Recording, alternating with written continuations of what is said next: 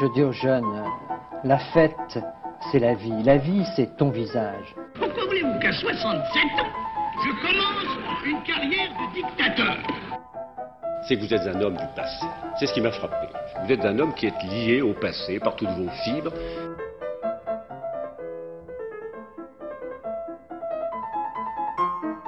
Bonne nuit les petits, faites de beaux rêves, tonton veille sur vous.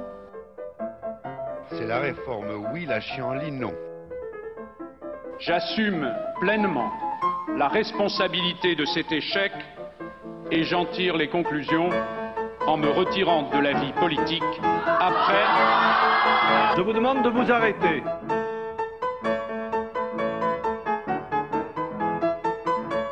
J'ai décidé de dissoudre l'Assemblée nationale. Bonsoir Denis. Salut Osgur. Bienvenue dans cette nouvelle émission d'Escapade, une émission spéciale Noël. Enregistrée le jour de Noël. Joyeux Noël Osgur. Joyeux Noël Denis. Et euh, on va faire une émission spéciale de personnalités qui ont reçu aussi des cadeaux, des jolis cadeaux de Noël, par des potes. Mais toute leur vie. toute leur vie. Des beaux cadeaux, des beaux parachutages politiques. Alors on va commencer par un premier de la classe dans cette, euh, dans cette matière, c'est Jacques Toubon. D'abord, quelles sont vos vraies premières émotions d'enfance ou d'adolescent au cinéma et sur quel film? Autant que mes souvenirs remontent, aussi loin qu'ils remontent, je pense que j'en ai deux. La, première, vraiment, euh, c'est celle de, Bambi, le, dessin animé de, Disney, et, très précisément de la, mort de la maman dans Bambi. C'est une scène qui est poignante, euh, qui m'a fait pleurer à l'époque, euh, j'en ai un souvenir très précis, et je dois dire que j'ai revu, il y a quelques années, lorsque Disney a sorti une nouvelle copie, j'ai revu Bambi, je suis allé la voir avec mes petits-enfants, et je dois dire que les larmes me sont venues aussi aux yeux euh, à la même, au même moment. Jacques Toubon, c'est le parcours parfait du technocrate à la française. Licencié droit, puis Sciences Po Lyon, et enfin l'ENA. Brillant, classique, mais efficace. Magnifique. En 68, il entre au ministère des Relations avec l'Outre-mer. C'est un entrant dans ces ministères en 68 qui rencontre ce grand homme, ce bel homme de 1m89, j'ai nommé Jacques Chirac. Il est toujours là, toujours là, à chaque émission. Et à partir de là, le, le valet Jacques Toubon ne quittera plus le roi, Jacques Chirac. Il s'accroche comme une moule à son rocher, à son bulldozer, Jacques Chirac. Toubon le suit Chirac quand Chirac est en 71 ministre chargé des relations avec le Parlement, puis à l'agriculture de 62 à 74, puis de l'intérieur, date de la mort de ce, de ce fugace Georges Pompidou. Triste. Triste, il y a déjà 40 ans. Et, et puis, même quand, quand, Chirac est Premier ministre de, de Giscard, Toubon est là comme conseiller du Premier ministre, devient conseiller technique du Premier ministre. Quand Chirac quitte Giscard, pour les raisons que tout le monde sait, eh bien, Toubon est là, un des créateurs du, du RPR, tout comme les Pasqua, les Balkany, tous ces gens de droite qui vont faire leur classe dans les années 95-2000, quoi. Et, des grands. Et des grands. Et depuis, quoi. c'est ça. En 80, c'est la claque des, des, présidentielles pour le RPR. Et Chirac déteste tellement Valéry Giscard, qui est sur le point d'avoir son destin derrière lui, qu'il en appelle indirectement à voter Mitterrand. Notez la finesse de l'écriture de Denis. eh, t'as vu ça? Il y en a qui travaillent, monsieur. La droite entre dans l'opposition et il faut que tout bon soit élu. Il se fait donc élire député à la 19e circonscription de Paris en 81. Les premières années, c'est un homme de conviction ambiguë. Il vote pour l'abrogation de la peine de mort, mais contre la dépénalisation de l'homosexualité. La cohérence, monsieur. un homme ouvert, mais pas trop.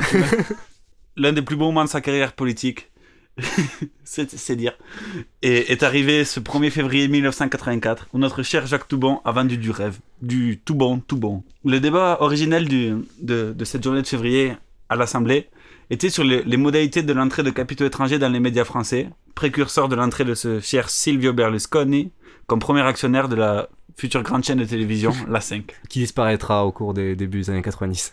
Pour ça, il fallait abroger une ordonnance de 1944 qui prohibait complètement l'entrée de capitaux étrangers dans un média français.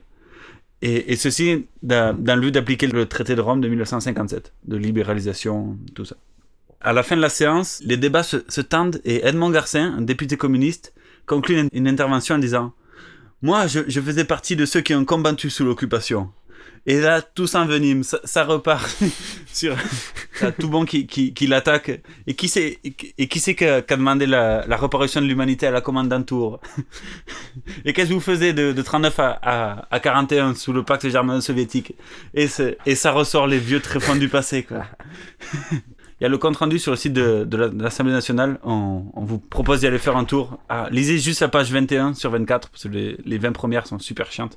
Mais ça vaut son pesant d'or. quoi. En tout cas, c'est ça qui est marrant, quoi. Ça part, euh, ça part à la base d'une petite loi sur des capitaux étrangers, et au final, ça arrive sur la collaboration durant la Seconde Guerre mondiale, clair. quoi. Les vieux débats. Et là, un trio euh, composé de Jacques Toubon, François Daubert et, et un monsieur Alain Madeleine attaque di- direct- directement euh, François Mitterrand. Voici justement l'extrait d'un reportage sur cet incident à l'Assemblée nationale. Incident la nuit dernière à l'Assemblée nationale au cours du débat sur la presse. La séance a repris ce soir, mais les travaux ont été suspendus toute la journée à la demande du secrétaire d'État à la communication, Georges Filiou. À l'origine de l'incident, ce que la majorité a considéré comme une mise en cause du président Mitterrand pendant la résistance par trois députés de l'opposition. Fernand Tavares. Tout a commencé par un rappel des ordonnances de 44. À l'évocation de cette période, quelques pics ont été lancés des rangs de l'opposition, entraînant de la part d'Edmond Garcin, député communiste, une violente réplique, au cours de laquelle a été demandé ce que faisait M. Hersan à cette époque. Dans la foulée, tandis que le climat se dégradait, Raymond Forny, député socialiste, suggérait de reposer la même question. pouvoir poser la question de savoir que faisait M. Hersan pendant la Seconde Guerre mondiale, et je dirais à M. Madeleine que celui qui vous conduit aujourd'hui aurait tout intérêt à s'expliquer sur les positions qui étaient les siennes pendant que d'autres se battaient. Et Mitterrand, il était où? Vous venez d'entendre dans le lointain cette réflexion qui a fait déborder la coupe. Qu'a voulu dire les députés de l'opposition? Référence au passé de résistant du chef de l'État? Sur ce point. Nous avons évoqué, mais vraiment sous la forme interrogative, l'expérience de patron de presse qu'a eu François Mitterrand au lendemain de la guerre. Pas du tout pendant la guerre. Personne n'a mis en cause le passé de résistant de François Mitterrand. Jamais. C'est indiscutable que l'opposition a mis nettement en cause le passé de résistant du président de la République, ce qui est totalement inacceptable. Ce soir, le bureau de l'Assemblée, auquel ont refusé de participer les présidents de groupe de l'opposition, a décidé, par la voix de M. Mermaz, de demander aux députés concernés de présenter des excuses publiques à l'Assemblée. Mais selon les intéressés, de telles excuses ne se justifient pas. Et le lendemain, ils sont condamnés pour injure ou menace envers le président de la République. bon, c'est une petite condamnation de un mois de suspension de l'immunité parlementaire, mais, Ouais. mais quand même, ça fait tâche, quoi. Ça fait tâche sur le CV, quoi. C'est clair. D'un jeune premier comme tout bon. C'est peut-être là son plus bel exploit politique. Toubon fut maire du 13e arrondissement de Paris et adjoint au maire de Paris, donc de son pote Chirac, de 83 à 2001.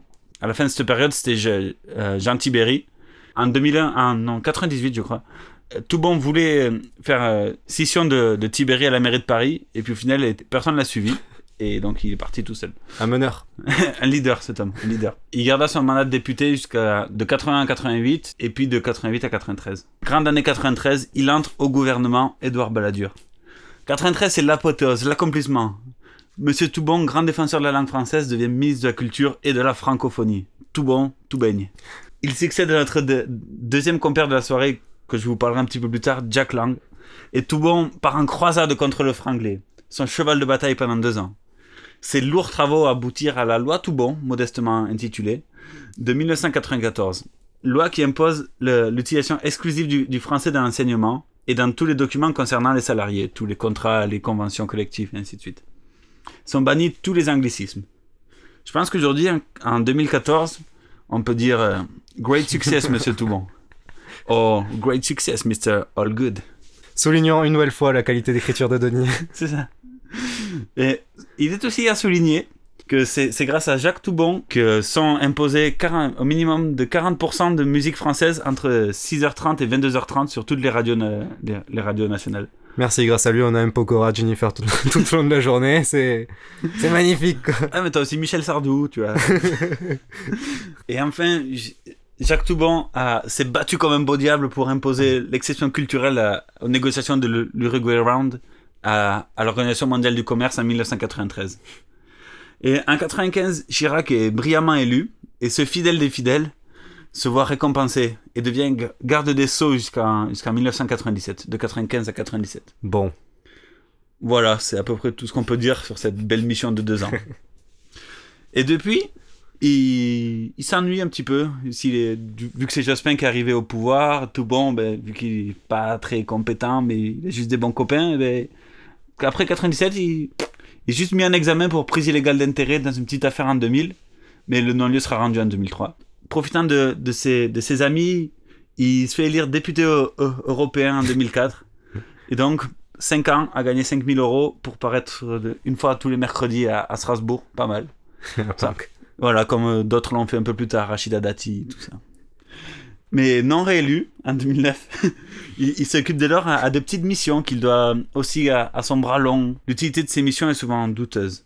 Un exemple, il prend la tête en en 2009 de la, j'ouvre les guillemets, mission de préparer et assurer la, mise en œuvre de l'initiative 2010 Année de l'Afrique. Autrement dit, quelques milliers d'euros par mois à gagner à participer à des banquets sur argent des contribuables.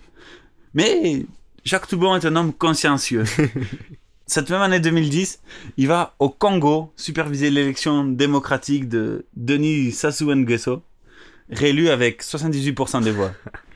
Très belle élection démocratique. africaine. Voilà, très démocratique.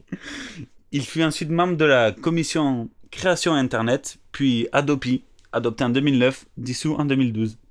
Brillant, brillant travaux. Dernier fait d'armes, depuis juin dernier, le 16 juin 2014. Car euh, il est dans l'actualité. Jacques Toubon a été, a été nommé par le Parlement, sur proposition de François Hollande, comme défenseur des droits, en remplacement de Dominique Baudis, décédé précipitamment. Il y restera jusqu'en 2020, la planque. Il, il est à noter que François Hollande aurait songé à proposer ce poste à Patrick Balkany. quoi. On vous laisse imaginer tous les débats. Quoi. Patrick Balkany, défenseur des droits, défenseur de droits qu'il a passé sa vie à contourner. Quoi. On, vous, on vous renvoie à la dernière émission d'Escapade. Valait mieux donc quelqu'un dont tout le monde se fout pour un poste dont tout le monde se fout. Mais vous allez me dire, défenseur des droits, Qu'est-ce que c'est? Qu'est-ce que c'est, Alors, défenseur des droits est une autorité administrative indépendante créée par la réforme constitutionnelle de 2008 de Sarkozy, dont l'objectif est de lutter contre les discriminations et défendre et promouvoir les intérêts supérieurs et les droits, notamment les droits de l'enfant.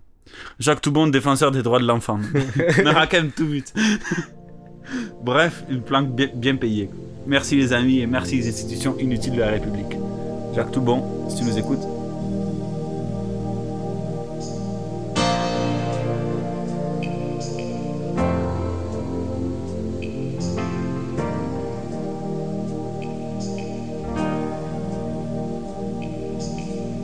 Vous, messieurs, dames, les politiciens, vous nous traitez tous comme des chiens. J'en ai marre que des gens crèvent la dalle. Pendant que vous, vous baignez dans vos scandales. Vous vous en mettez tous plein vos fouilles. Moi je dis que vous me cassez les couilles, cassez les couilles. C'est pour ça que je vous le dis, même si j'y risque ma vie. Vous, les politiciens, vous êtes vraiment très méchants. À part François Mitterrand, qui est un bon président. Charles Pasqua, qui a pas toujours fait n'importe quoi. Et Giscard et le Canuet, ils ont quand même leur bon côté. Et pour Chirac, faut dire aussi qu'il a fait beaucoup pour Paris. Quant à Jean-Marie Le Pen, il dit pas que des conneries. C'est pour ça que je vous le dis, même si j'y risque ma vie. Vous, les politiciens, vous êtes vraiment très très méchants. Vous voulez juste nous piquer nos voix, ça me révolte et je me casse la voix. Et avec toutes vos magouilles, on peut dire que vous me cassez les couilles. C'est pour ça que je vous le dis, même si j'y risque ma vie. Vous, les politiciens, vous êtes vraiment très très méchants.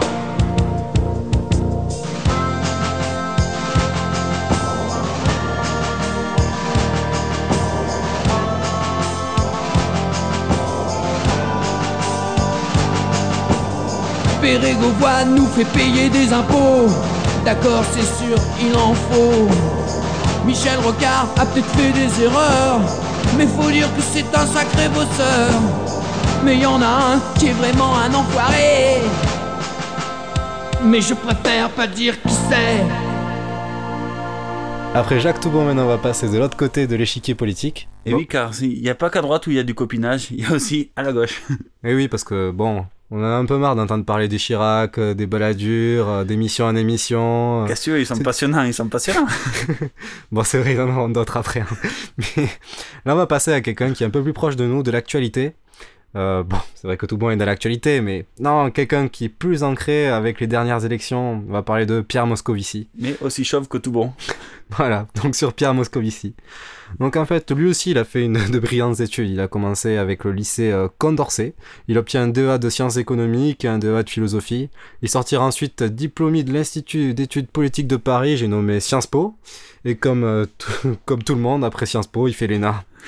À la promotion en Louise Michel, 82-84.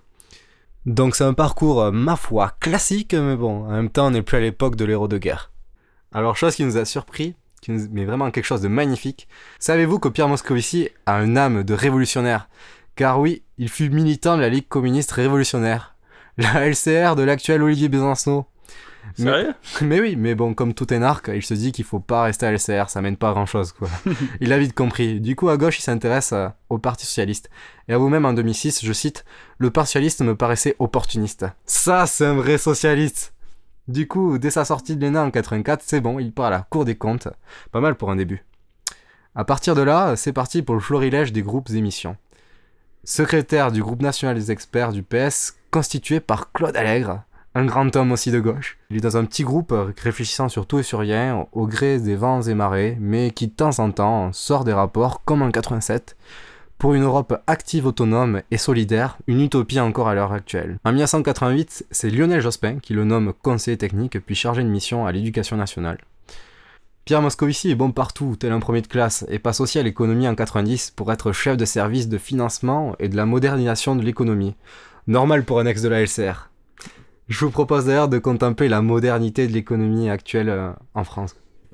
C'est bien les postes donnés à droite à gauche, mais bon, pour avoir un peu de légitimité en politique, il faut être élu.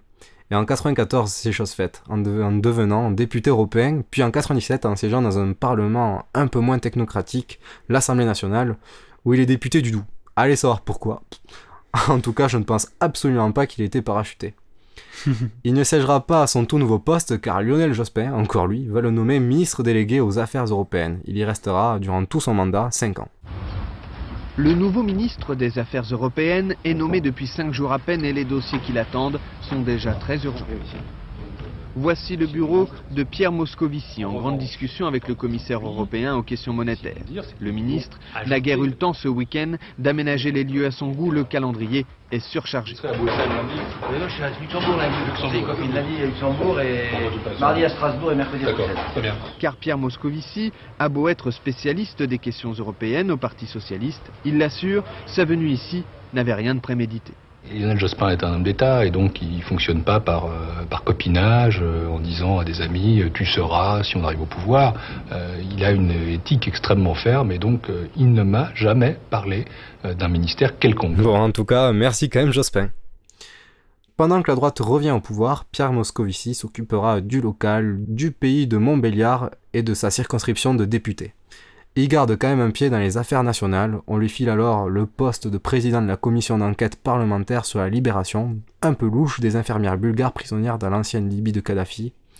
Il fera même appel plusieurs fois au témoignage de Cécilia Sarkozy, en vain. Ce fervent strauss-kahnien ne pourra le soutenir aux primaires socialistes pour les élections présidentielles suite aux malheureuses affaires du Sofitel. Oh. Il se rapproche alors de François Hollande, social-démocrate aussi, et fera campagne avec lui. Un peu d'opportunisme là-dedans? Je ne sais pas. non, mais c'est d'abord un visionnaire, parce que franchement, personne ne voyait François Hollande gagner les élections présidentielles. Mais bon, il les gagne en 2012, et d'ailleurs, il le remerciera. Pierre Moscovici sera ministre de l'économie et des finances. C'est un poste clé dans la stratégie de François Hollande. Il base toute sa crédibilité sur les résultats économiques et sociaux. Pierre Moscovici a les épaules lourdes. Il peine à obtenir des résultats positifs à l'image du gouvernement entier de Jean-Marc Ayrault. Il sent le roussi et voit jour après jour le, le désamour et la colère des Français envers un exécutif qui fut élu avec plein d'espoir. Après les élections municipales de 2014 mettant une claque de plus au PS, Jean-Marc Ayrault remet la démission de son gouvernement. Pierre Moscovici ne sera pas reconduit à la tête de ce grand ministère regroupant euh, budget et économie. C'est triste. Ouais, on pourrait penser que c'est un échec. Mais il en est tout autre. Les élections européennes sont là. Et une nouvelle coalition se met en place au Parlement européen présidée par Jean-Claude Juncker. La France veut placer un des siens dans les nouvelles commissions.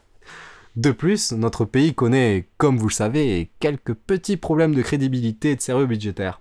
Donc on met Pierre Moscovici. Voilà, la parade que trouve François Hollande est d'essayer de placer son ami à la tête d'une commission. Le plus dur est de convaincre la première nation économique européenne dont le sérieux budgétaire en est un exemple. J'ai nommé l'Allemagne d'Angela Merkel. La France, c'est un pays qui mérite qu'on lui fasse confiance. Et je le dis à tous mes amis allemands, la France fait des réformes. La France n'a jamais enfreint les règles du pacte de stabilité. Elle a obtenu des délais. Mais les délais étaient prévus dans le pacte. Moi, je peux dire ça parce que j'étais ministre des économies et des finances quand on a fait ça.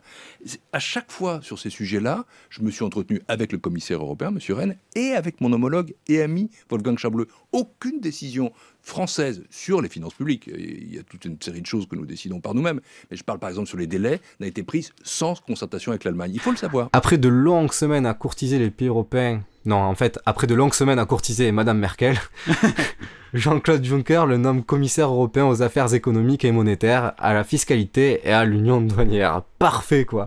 Il n'y a pas mieux en Europe pour avoir un poste pépère et bien éloigné des Européens. Merci Hollande et Merkel. Pour finir, souhaitons à Pierre Moscovici de s'investir au maximum dans cette Europe malade. Il est vrai que l'Europe a pris un nouveau virage, certes pas très violent, vers la croissance, par exemple en baissant le prix de l'euro face au dollar, ou encore en créant un plan de 315 milliards d'euros pour relancer l'investissement. On attend enfin de meilleurs résultats économiques pour la France au, au dire des derniers chiffres de décembre de l'INSEE. Pour conclure, je peux dire que Pierre Moscovici, tu es notre sauveur. Merci. Si vous voulez vous amuser, Ah oui. Allez sur le site internet de Pierre Moscovici. Quoi. Mais oui, parce que vous aurez déjà une magnifique photo, le petit regard dans le coin de Pierre Moscovici, franchement, totalement craquant. Et puis une magnifique, une magnifique citation de cet homme, vous l'avez senti, révolutionnaire dans l'âme, une, une citation de Léon Blum. L'homme libre est celui qui n'a pas peur d'aller jusqu'au bout de sa pensée. Pierre. Pierre. Magnifique. Passons maintenant à une autre personne qui a eu euh, aussi euh, des magnifiques cadeaux de Noël tout au long de sa carrière politique. Et je pense que lui, il les, il les a mérités. Il les a mérités. Et je crois que la prochaine personnalité, c'est Jack Lang. Bonjour, c'est Jacques. Et le tourmenté, il redouble deux fois sa sixième et se fait virer du pensionnat de Lunéville. Il se construit sur ses échecs pour repartir de plus belle. Si Et- jeune, si jeune. Et oui, il sait se rattraper. Il devient diplômé de Sciences Po Paris, docteur de droit administratif. Et encore Sciences Po Paris, putain. Et toujours. Donc, docteur Sci- Sciences Po Paris, docteur en droit administratif et finit avec l'agrég en 71. Quoi. Mais c'est avant tout un homme de théâtre. Il fait le conservatoire de Nancy. Il crée le Festival mondial du théâtre universitaire de Nancy qu'il présidera de 68 à, à 77. Mais en 72, c'est la promotion. Jack Lang est repéré par Jacques Duhamel, alors ministre de l'Intérieur de ce cher Georges Pompidou, qui est décédé il y a 40 ans. Bon, salut. On pense à toi, Georges. Il, il est nommé directeur du nouveau théâtre national de Chaillot qui vient de s'ouvrir à Paris. Il a de grandes ambitions, le petit Jack. Il a grandi la salle principale et le, nouveau, le nouvel observateur, grand journal, grand magazine, le, le surnomme le foot Chaillot. Mais les travaux s'éternisent et Jack Lang, qui ne l'a pas dans sa poche, Notons toujours la finesse de l'écriture de Denis. se fait virer par Michel Guy, ministre de l'Intérieur de Giscard. Mais il était seulement soutenu par Montand, Signoret. Et donc, en 74, cet homme de théâtre fait un discours larmoyant et invite le tout Paris pour ses adieux au théâtre national Chaillot. Et c'est là que se pointe un homme, un chouïa opportuniste, qui vient de prendre la tête du Parti Socialiste. J'ai nommé Tonton Mitterrand, quoi. Même si Jack Lang était plutôt mendéiste, euh, dans la veine de Mendes France, sa rencontre avec Mitterrand va le changer et il adhère au Parti Socialiste en 78. Il devient évidemment délégué à la culture. Fidèle à son tonton, il, est l'un des plus, fervents opposants à, ce cher Michel Rocard au sein du PS. Donc Rocard qui a dû créer le PSU, le Parti Socialiste Unifié, en partie à cause de ça. Et oui, car c'était contre Rocard et forcément, tonton il t'aime bien quoi, Mitterrand il t'aime bien. Et dans, en 81, c'est classique, normal. C'était écrit, il devient ministre de la Culture. Et il restera jusqu'en 93. C'est le seul personnage à rester en poste dans les six gouvernements socialistes de l'ère Mitterrand. quoi. Et il est aussi le premier à avoir un budget aussi gros, 1% du budget total de l'État. Lors- de- du vote de ce budget dé- spécialement dédié à la culture, il déclare devant l'Assemblée nationale Humblement. Humblement. Enfin, le peuple de France pourra accéder à la culture. Et oui, car Jack Lang, c'est avant tout une vision de la culture, qu'on oppose traditionnellement à celle d'André Malraux, euh, qui était ministre de la Culture de, sous, sous De Gaulle de 59 à 69 à peu près.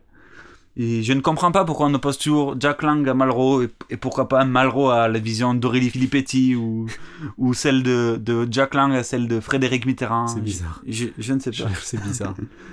Voyez-vous, en quelques mots, Malraux, c'est plutôt une vision de la prédestination. Cer- Certains sont nés avec des, des dons en matière de création artistique et d'autres non.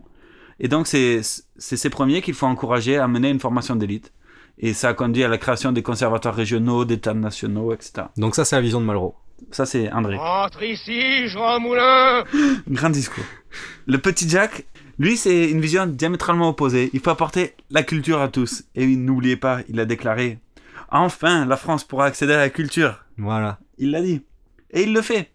Il crée en 80 la fête de la musique. Jack Lang a un six ministères de la culture. C'est un bilan impressionnant. On peut, on va- on peut parler du prix unique, de- des radios libres, des nouvelles infrastructures. Il renouvelle le Louvre, il lance l'Opéra Bastille, l'Arche de la Défense, la Bibliothèque nationale de France. Bibliothèque nationale de France, inaugurée par son successeur, notre cher Jacques Toubon, qui l'a renommée euh, Bibliothèque nationale François Mitterrand.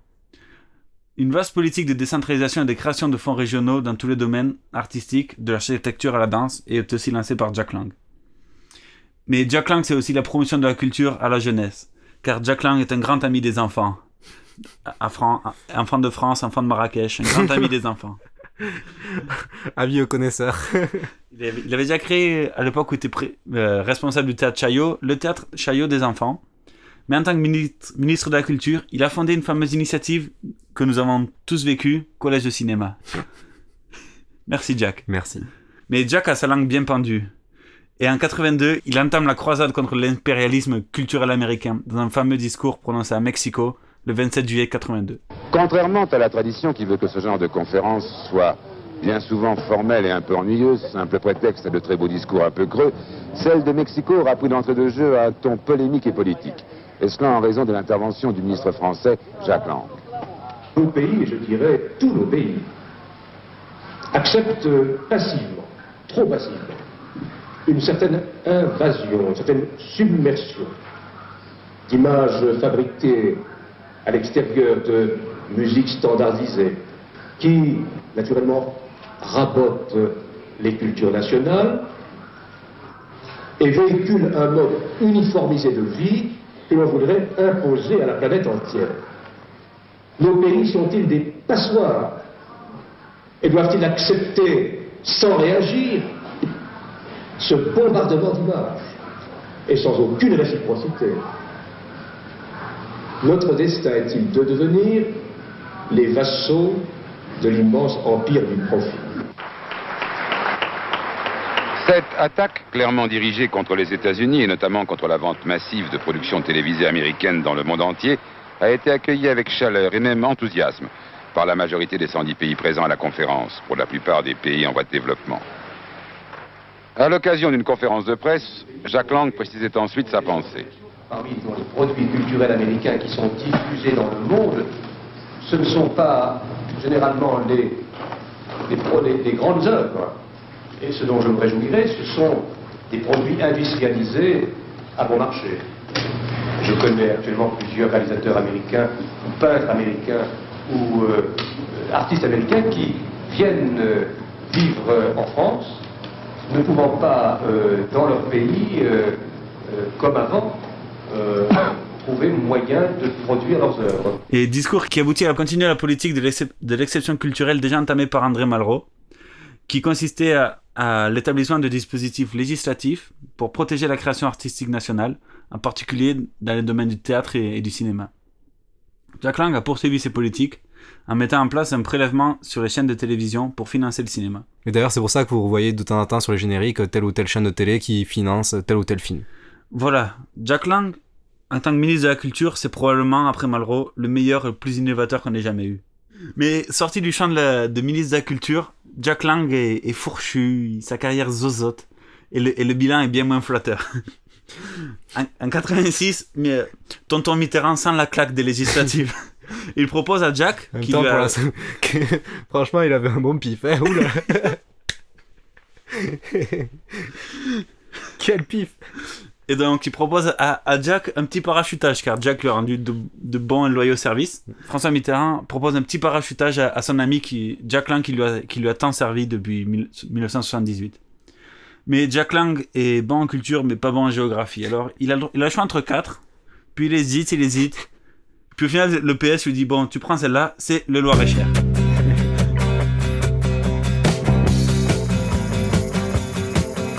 Ma famille habite dans le Loir-et-Cher, ces gens-là ne font pas de manière.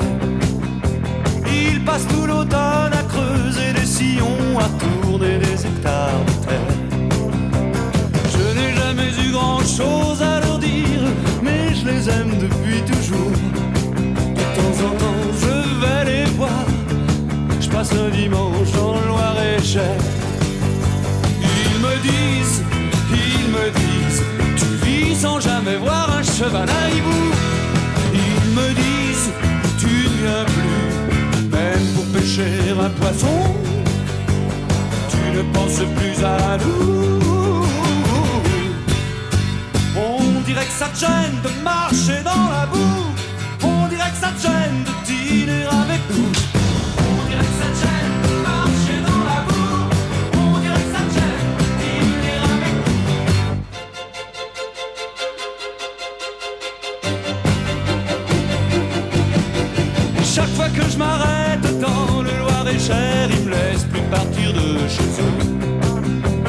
Je leur dis qu'il faut que je rentre sur Paris, que je ne fais pas toujours ce que je veux. Et qu'il faut que je trouve encore un peu d'essence, que j'ai pas le temps de finir ma bière. Que je reviendrai un de ces dimanches, passer la nuit dans le Loir-et-Cher. Ils me disent, ils me disent, tu vis sans jamais voir un cheval à hibou. Pêcher un poisson. Tu ne penses plus à nous. On dirait que ça te gêne de marcher dans la boue. On dirait que ça te gêne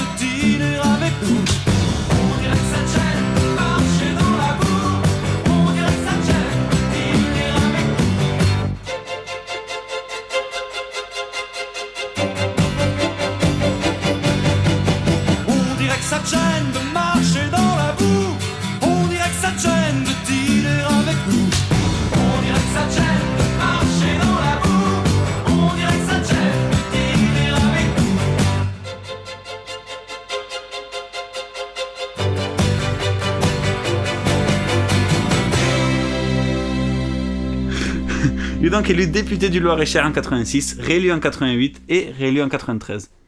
Mais en 93, il est démis d'office et rendu inéligible par le Conseil des sages, le Conseil constitutionnel, pour cause d'irré- d'irrégularité des comptes de campagne. Et en parlant de Conseil constitutionnel, on peut souhaiter la bienvenue à Lionel Jospin. Bienvenue. Je crois que c'est- important de le, de le marquer. et- Si ça aussi, c'est pas un exemple de, de, de fraternité, de, de copinage en politique. N'oubliez pas qu'il s'était retiré de toute carrière politique le 21 avril 2002. Et Jack aime son Loir-et-Cher. Et en 89, il se fait élire maire de Blois. De 89 jusqu'en 2000. Et là, il, il, songeait, il songeait à attaquer Paris. Blois, Paris, c'est pas loin. Un homme d'ambition, Jack Lang. Mais, Mais- non. mais Jospin l'a nommé, ministre de l'Éducation pour, pour l'empêcher d'aller à Paris et positionner Bertrand Delanoë. Dommage. Dommage pour Jack. Mais en 2001, non présenté à Paris, il est battu au municipal de Blois face à un centriste. Triste époque. Mais Jack Lang est un homme courageux.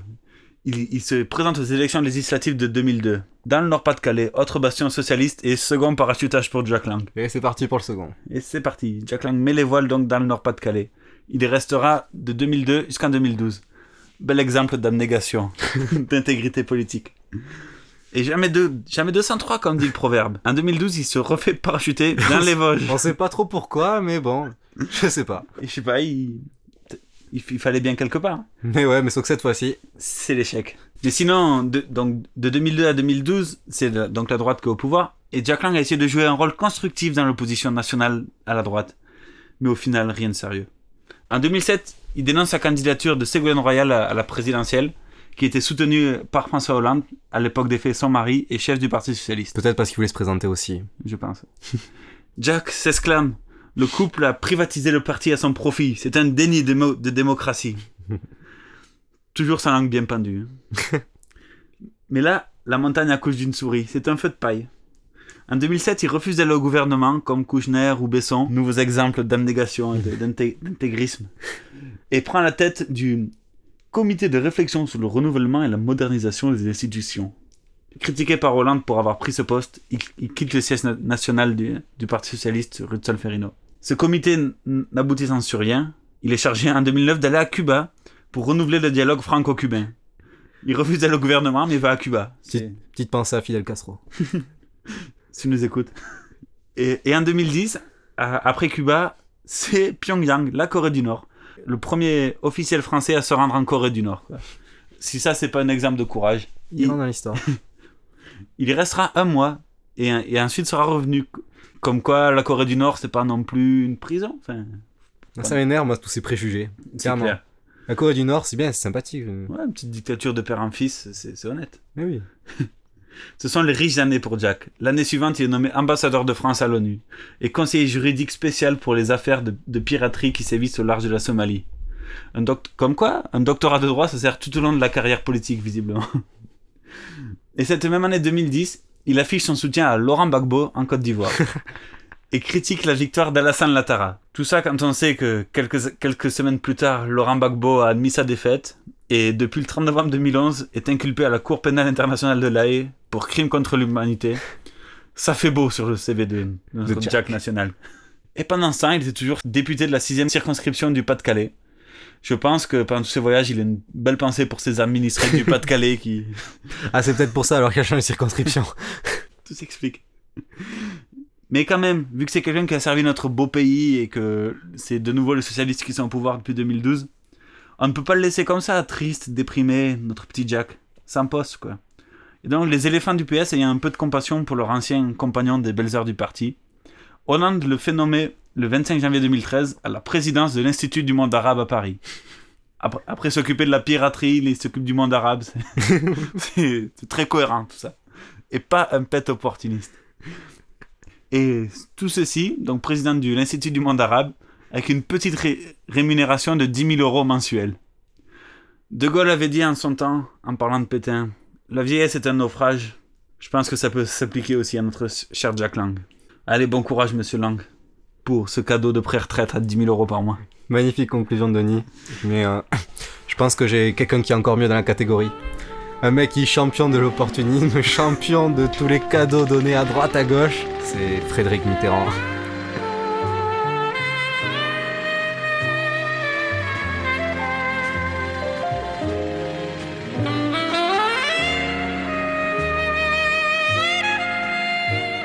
Bienvenue à vous tous. Ce soir, direction la Côte d'Azur, avec Jacques Demy et Agnès Varda.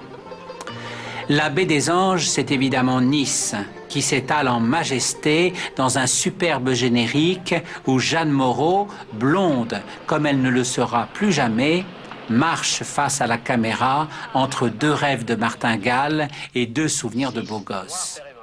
Et oui, car euh, c'est une autre personne à qui peut dire merci à tous ses amis. Tout d'abord, on peut dire qu'il a su bien utiliser les avantages d'un gars de la famille bien placé. Son tonton. Après de brillantes études d'histoire et de géographie, puis à Sciences Po Paris, ah, encore, Classique encore Sciences Po. Paris. Cet homme de culture proposera d'animer en 1981, juste, juste après l'élection de son oncle François Mitterrand, une émission sur TF1, chaîne encore publique, pour le cinéma, euh, l'émission Étoiles étoiles. Il est. Tu euh, parles de mes jeux de mots, mais... non, mais c'est vrai que tu es un bon concurrent. Il est tout de même à noter que Frédéric Mitterrand a dirigé de 71 à 86 les salles de cinéma olympiques en les mettant au rang des salles obscures de référence dans le tout Paris dans le domaine des arts et essais. Bizarrement, alors là, mais bizarrement, quand TF1 est privatisé et vendu à Bouygues en 1986, Frédéric Mitterrand ne sera pas reconduit à la chaîne. Heureusement, il reste encore Antenne 2 et FR3 à l'État, et il retrouve donc son fauteuil d'animateur TV. Et là, il enchaîne les émissions de cinéma et de culture. Du côté de chez Fred, Étoile Palace, C'est votre vie, Les Amants du siècle, ou encore Caravane de nuit. Il intervient aussi euh, de temps en temps lors des différentes cérémonies, comme par exemple euh, lors d'un tel ou tel couronnement. Un peu le Stéphane Bern de l'époque, quoi. ça. Sa voix et son ton marquent toute une génération avec son fameux bonsoir. En 1995, c'est la fin des deux septennats de son oncle. Brillant comme il est, il se déclare proche du gaullisme. Il dit d'a- il dit d'ailleurs des années plus tard qu'il est fasciné par le général de Gaulle depuis son enfance, mais contraint à une nécessaire solidarité familiale vis-à-vis de son oncle François Mitterrand. Le pauvre. Pauvre chou. Oh. Qu'est-ce qu'on le plaint? J'aimerais Oh. pas avoir une famille aussi autoritaire sur moi, quand même. Il est en fait inclassable. Tantôt proche de Tapi, tantôt proche de Chirac et de Sarkozy. En fait, c'est pas plus mal de s'entendre avec tout le monde pour être assuré d'un job. Donc en 1995, il a enfin une fonction institutionnelle. Il est nommé commissaire général de la saison tunisienne en France. Il en sera de même en 99 pour le Maroc et enfin en 2002 pour la République tchèque. Merci Chirac.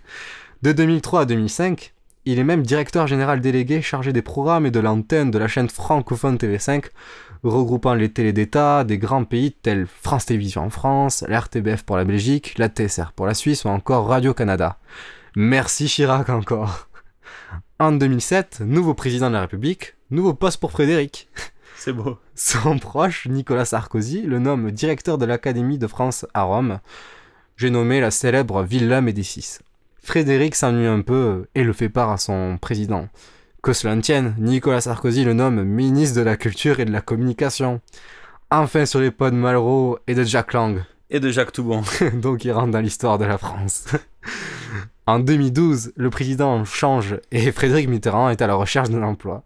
Il sera un temps sur France Inter pour la nouvelle saison 2013-2014. Néanmoins, sa case du 18-20 heures perd jusqu'à 200 000 auditeurs par un an. L'émission sera arrêtée. Pas facile qu'on a plus les rênes du pouvoir. Donc voilà, je pense que j'ai, je pense que j'ai trouvé quand même le meilleur d'entre tous. Hein. le mec, il a, il, il s'est jamais fait élire, mais jamais une seule fois. Le mec a fait deux trois fonctions à droite à gauche, toujours nommé par ses potes, bien placé, que ce soit son oncle, sinon Chirac, Sarkozy.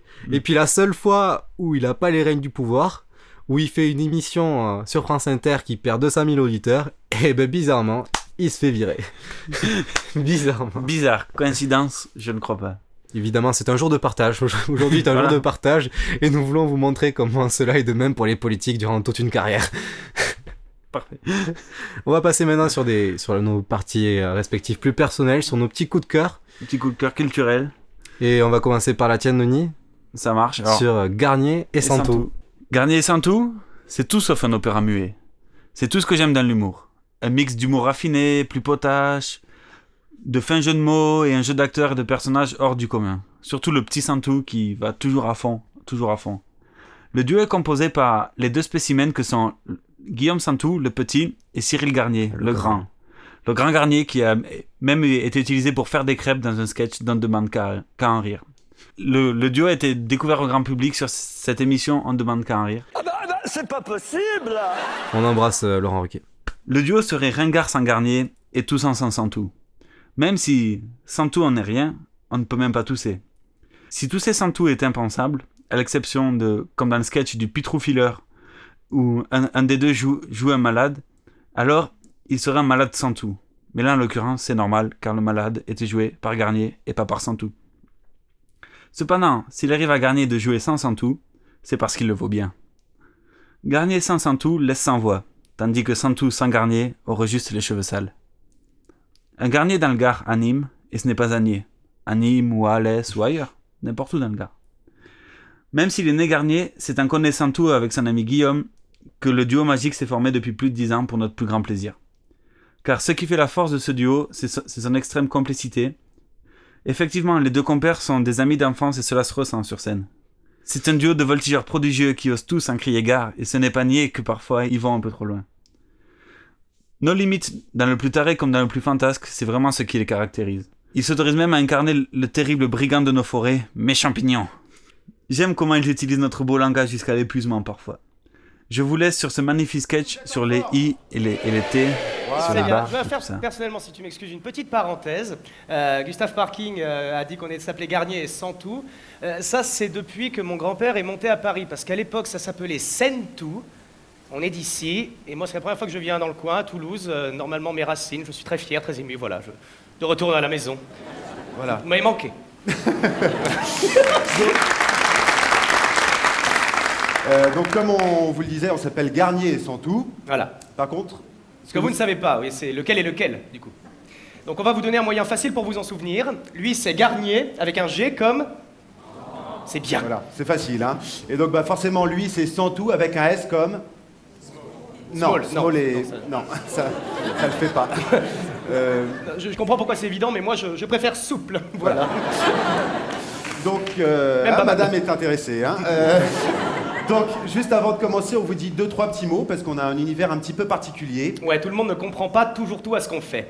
Donc, nous, ce qu'on aime bien faire avant de commencer, c'est mettre les, les points sur les i. Non, mais les points sur les i. Non, mais les barres sur les T. Non, non, les i, c'est mieux. Non, les barres, c'est beaucoup plus fort, surtout quand on n'est pas au point. Non, oui. Alors, ce que je veux dire, c'est que entre une barre et un point, il n'y a pas photo. La, la barre l'emporte. Où ça? Non, je veux dire, elle marque le point. Sur les i Non, sur les points, sur les i. Hein? La, la barre sur les T marque le point contre le point sur les i. D'accord. Voilà. Donc on va pouvoir commencer, enfin j'espère. Donc je vous disais, on a un univers un petit peu particulier. Ah oui, je l'ai J'ai compris. Mais excuse-moi, hein, mais euh, techniquement, si la barre sur les t marque le point contre le point sur les i, Ouais. c'est un i tréma. Du coup, le i a deux points et la barre en a un. Et une barre qui a un point, c'est un i.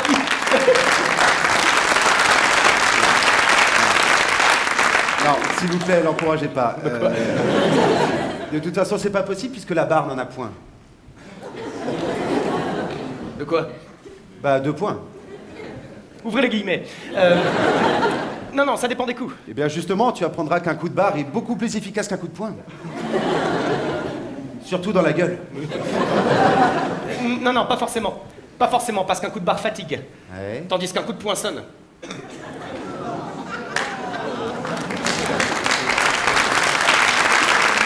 Et, quand bien même, quand bien même, pour donner un bon coup de barre, il faut deux points. Fermez les guillemets. Voilà. Il a rien compris. On va pouvoir commencer. Allez, c'est parti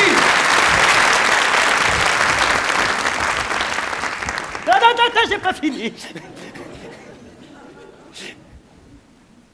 Même en majuscule. Le i a deux barres. Hmm? Une en haut, une en bas. C'est beaucoup mieux.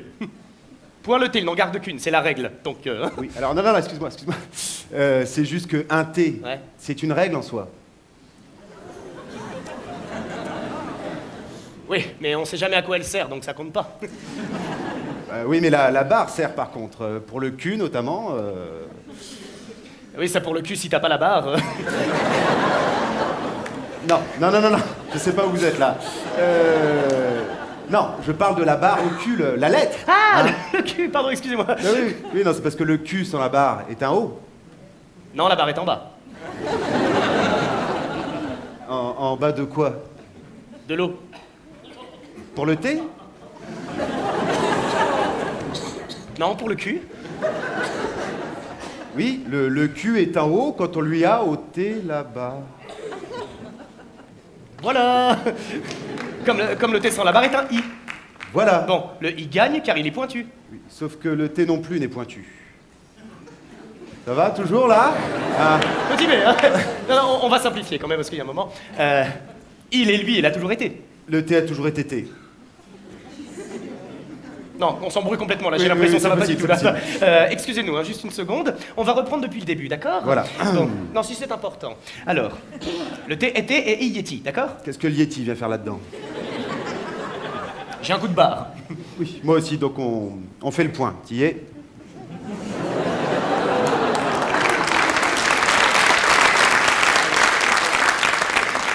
Qu'on y aille à coup de barre ou qu'on y aille à coup de poing, L'important, c'est de se faire comprendre. point barre. Et non, vous êtes bien sur Good Morning Toulouse et pas sur euh, Rire et Chanson. Après ce sketch euh, magnifique de Garnier sans tout. Et d'ailleurs, je voudrais te féliciter, Denis, sur ce magnifique talent d'écriture que tu as, euh, tel un Stéphane de Grotte. Ce n'est pas rire et chanson, mais je fais un truc sur le rire et tu fais une chanson alors. Ah voilà, c'est vrai. Donc voici ma partie musicale. Donc c'est sur une jeune artiste de son vrai nom Héloïse Létissier. Elle est Gémeaux. Non, non, plus sérieusement, elle est auteure, compositrice et interprète. Elle fit de belles études tout d'abord au lycée nantais Georges Clémenceau. Oui, monsieur. Puis fera une hippocagne et une cagne au, lycée euh, Fénelon à Paris. Attirée par l'art, elle entre à l'école normale sup de, Lyon pour faire des études de théâtrales. En 2010, elle retourne à Paname pour se consacrer à un projet qu'elle a en tête. Son but n'est pas seulement de faire de la scène musique, mais de mêler plusieurs genres euh, tels la vidéo, le dessin ou la photographie, afin de réaliser un projet complet euh, nous plongeant dans son univers. Elle conclut son projet dans la ville de Londres, cosmopolite et riche en diversité culturelle. Elle s'intéresse aux drag queens, et oui, et elle s'en inspirera pour ses créations. Ces drag queens seront ses queens. Son projet s'appellera Christine and the Queens. Elle aime en eux la fantaisie ou la bizarrerie. Elle aime l'anticonformisme et la diversité. Elle essaye de transmettre ses sentiments dans ses musiques inclassables et son look désormais androgyne. Elle s'inspire de David Bowie, ses musiques mélangent influences françaises et anglo-saxonnes. En 2011, elle sort son premier EP, Miséricorde, puis en 2012, un deuxième appelé Maccabée. Elle est remarquée par des artistes comme Licky Lee, Lilywood and the Prick ou encore Gaëtan Roussel et fera leur première partie. En 2012, elle remporte son premier prix, celui de découverte du prestigieux Printemps de Bourges. Vient ensuite le prix. Printemps de Bourges créé par Jack Lang. il est là, il est toujours là. En 86, et oui monsieur. Il est toujours présent. Vient ensuite le prix Première Franco lors des Francopholies de la même année. Ces spectacles mêlent chant, vidéo et danse. Ses pas ressemblent bizarrement à ceux de Michael Jackson. Je crois qu'elle en est fan. Elle change de label, elle profite d'une meilleure exposition médiatique et sort un nouvel EP, euh, Nuit 17 à 52, en 2013. D'un genre plus électropop, elle se rapproche de Stromae, dont il lui laissera aussi ses premières parties. Elle est nommée aux Victoires de la musique en 2014 dans la catégorie groupe ou artiste révélation en scène. En juin, après ces différentes récompenses qu'elle a su accumuler d'année en année, elle sort son premier album Chaleur humaine qui devient disque d'or. Et d'ailleurs, dernièrement, son album sera classé album de l'année par iTunes France. iTunes France qui, qui a la spécificité, je pense que ça vient de l'exception culturelle. Merci Jacques Toubon. En son temps où les Daft Punk ont sorti un album. C'était en 2013. Et c'est numéro un des ventes partout dans le monde, sauf en France où il y avait, il y avait... Sébastien Patoche numéro 1. Donc elle fait partie intégrante de la nouvelle scène française. Elle y amène un nouvel univers qui est assez loin de Sébastien Patoche. Peut-être d'ici quelques années, elle se fera même remarquer outre-Manche. En attendant, voici la chanson par laquelle le grand public l'a découverte. Écoutez, Saint-Claude.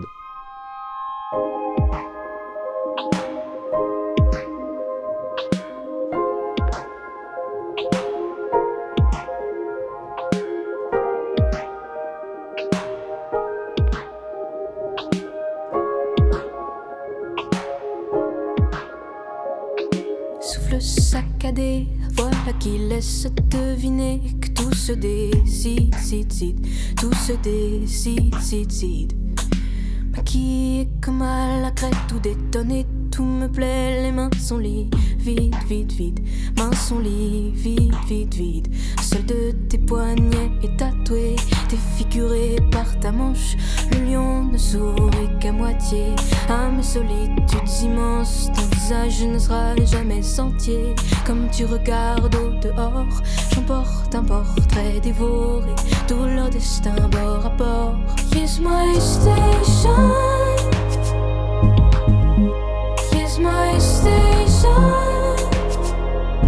Ooh.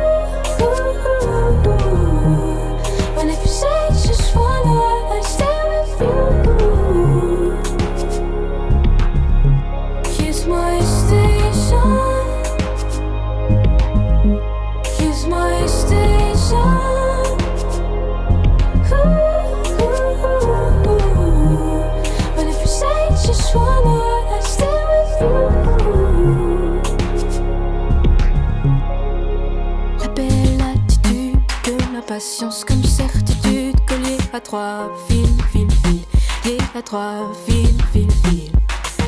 Tu seras, j'espère, fidèle aux violences qui opèrent que tu respires, pire, pire, que tu respires, pire, pire. D'ordinaire, cette ville n'offre rien qu'une poignée d'odeurs tenaces. Et cette ville est morte, je sais bien. Toi seul garde de l'audace. Faudrait que tu la portes loin, alors que d'autres renoncent. Je descends deux enfers plus loin pour que l'orage s'annonce. Kiss my station. Kiss my station.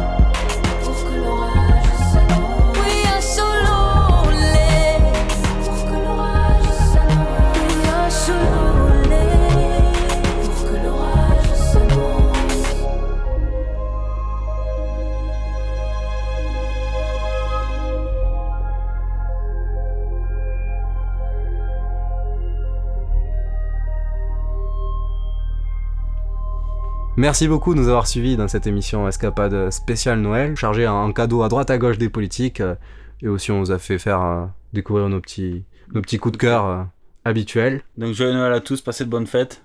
Passez de bonnes fêtes de fin d'année. Et à bientôt sur Good Morning Toulouse. On a déjà le programme des prochaines escapades, ça va être gros. Ça va être grand, ça va être du lourd.